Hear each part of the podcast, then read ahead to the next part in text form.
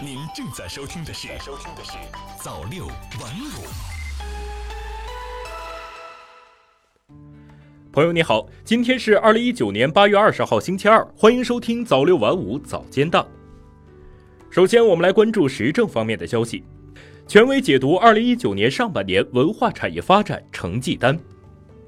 新华社北京八月十九号电。二零一九年上半年，面对国内外风险挑战增多、经济下行压力加大的复杂局面，文化及相关产业保持稳中有进的发展态势。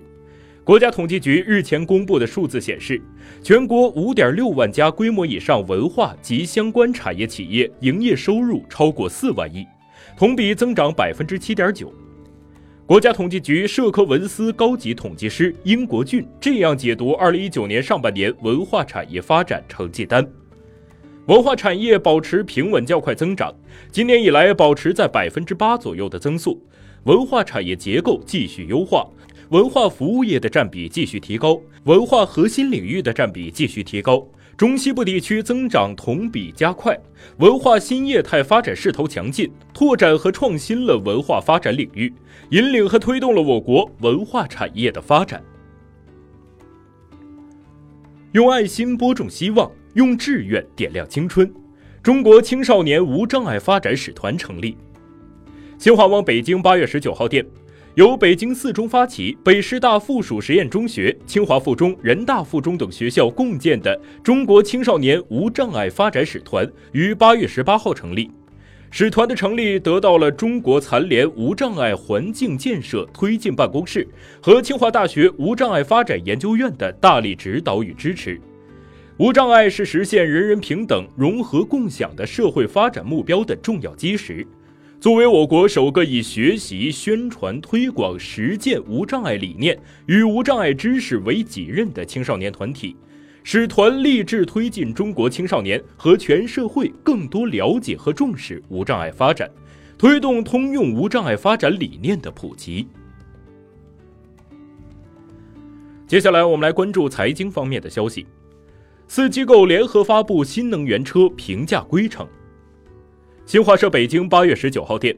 由中国汽车工程研究院股份有限公司、北京理工大学电动车辆国家工程实验室、清华大学电池安全实验室、新能源汽车国家大数据联盟联合发起的《中国新能源汽车评价规程》近日在京发布，从三个维度、二十余项指标对新能源汽车进行评价测试。测试表明，我国新能源车发展良好，但仍存在续航、密封能力有待加强等问题。中国新能源汽车评价规程从能耗、安全、体验三个维度设置，包括电池故障率、里程信赖等二十余项测评指标，综合反映车辆性能，并对主流车型样本进行研究测试。三十一省区市上半年 GDP 出炉，十六地增速跑赢全国。人民网北京八月十九号电，截至八月十七号，我国三十一个省区市上半年经济运行的成绩单已全部出炉。数据显示，各地经济运行平稳，经济增速处于合理区间，区域结构正不断优化。上半年，十六个省区市的 GDP 增速超过了全国水平，云南、贵州、西藏自治区 GDP 增速均达到百分之九以上。云南以百分之九点二的增速位居第一，贵州、西藏自治区以百分之九的增速并列排第二，吉林上半年 GDP 增速为百分之二，排名末位。从 GDP 总量来看，广东、江苏、山东继续跻身前三强，并与其余二十八省区市拉开了较大的差距。其中，广东上半年 GDP 首次突破五万亿元。江苏省上半年 GDP 总量为四万八千五百八十二点六六亿元，山东省上半年 GDP 总量为四万一千八百二十三点三一亿元。上海旅游节期间，七十九家景区、博物馆、美术馆推出半价活动。新华社上海八月十九号电。上海市文化和旅游局日前发布消息，在即将举办的上海旅游节期间，上海将有七十九家景区景点、博物馆、美术馆面向中外游客推出门票半价优惠活动。自二零一一年以来，每年上海旅游节期间，景点、景区等推出半价惠民活动已成为传统福利，深受中外游客欢迎。今年参加优惠活动的文旅场馆数量较去年进一步增加，其中绝大部分的半价优惠时间为九月十五号至二十一号。黄浦江游览上海东方明珠广播电视塔、上海野生动物园、上海科技馆、上海自然博物馆、上海中心上海之巅观光厅、上海欢乐谷、锦江乐园、上海海昌海洋公园等主要景点都将参与其中。接下来，我们来关注国际方面的消息。特朗普确认副总统彭斯为2020年美国大选竞选搭档。中新网八月十九号电。据外媒报道，当地时间十八号，美国总统特朗普表示，副总统麦克·彭斯将作为他二零二零年大选的竞选搭档。报道称，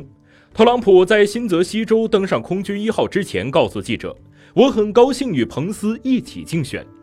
彭斯二零零一年至二零一三年曾担任美国国会众议院议员，并在二零零九年至二零一一年任众议院共和党会议主席。成为该党在众议院的第三号人物。在国会期间，彭斯曾在众议院外交事务委员会任职。彭斯在美国国内被普遍认为是强硬的社会保守派人士。彭斯于2013年1月出任印第安纳州州长。2016年美国大选期间，担任特朗普的竞选搭档。当地时间2017年1月20号，彭斯正式宣誓就任美国副总统。冰川追悼会，冰岛纪念因全球变暖而消失的第一座冰川。央视网消息，当地时间十八号，冰岛为已经消逝的奥克冰川举办了一场纪念活动。科学家以及一些环保人士聚集在奥克冰川原先所在地，为一块铜制纪念碑揭幕。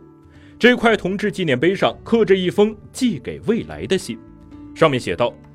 今后两百年间，所有冰川都有可能面临与奥克冰川同样的结局。设立这块纪念碑，就是要表明我们知道现在正在发生什么，我们也知道我们需要做什么。但是，只有你自己知道我们是否真正做到了。此外，纪念碑上还刻有当前大气中二氧化碳含量。韩政府传唤日本公使。要求日方说明福岛核污水处理计划。中新网八月十九号电，据韩国国际广播电台报道，国际环境组织日前指出，日本政府计划将福岛核污水排入大海。对此，韩国外交部十九号传唤日本驻韩国大使馆经济公使，要求日本说明福岛核电站污水处理计划。韩国外交部气候环境科学外交局局长全世仲向日本驻韩国大使馆经济公使西永之使转交了写有韩国政府对此问题立场的文件，指出韩国政府高度重视福岛核电站污水处理结果给韩日两国公民健康和安全乃至共享海洋的全体国家产生的影响。以上是早六晚五早间档的全部内容，感谢您的收听，我们晚间再见。早六晚五，新华媒体创意工厂诚意出品。